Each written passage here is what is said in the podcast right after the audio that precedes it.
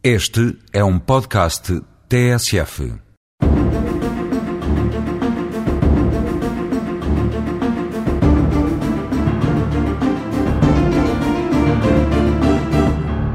Fala-se muito de escutas telefónicas, mas nem sempre da forma mais esclarecida. Difunde-se a ideia de que a Justiça usa as escutas a torto e a direito, sem recorrer a outros meios de obtenção de prova, e que as obtém sabe-se lá como.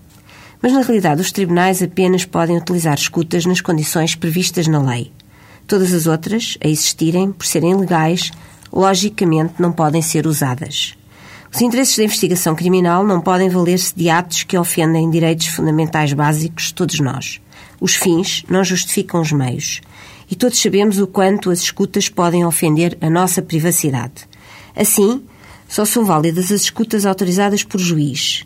Só alegar as escutas quando, e apenas nessa hipótese, o juiz concluir que elas são indispensáveis para a investigação de um crime.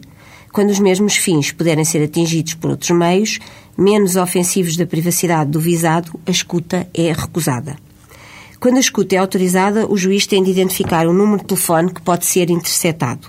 Só pode haver escutas para a investigação de determinados crimes, entre outros os crimes puníveis com penas de prisão superiores a três anos, crime de tráfico de estupefacientes, detenção de arma proibida e tráfico de armas, terrorismo ou criminalidade altamente organizada.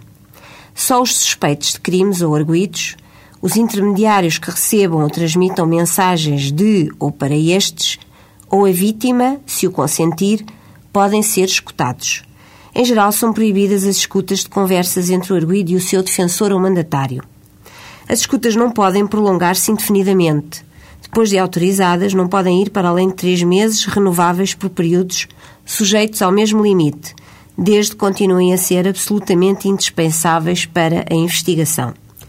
Os órgãos de polícia criminal que efetuarem as escutas, de 15 em 15 dias, a partir do início da primeira interseção, dão a conhecer ao Ministério Público o conteúdo das conversações e este dá-as a conhecer ao juiz no prazo máximo de 48 horas. Só podem valer como prova as escutas transcritas no processo. O Tribunal pode sempre ouvir as gravações para determinar a correção dessas transcrições. Resta dizer que, se estes procedimentos não forem respeitados, as escutas são nulas e não podem ser utilizadas no processo.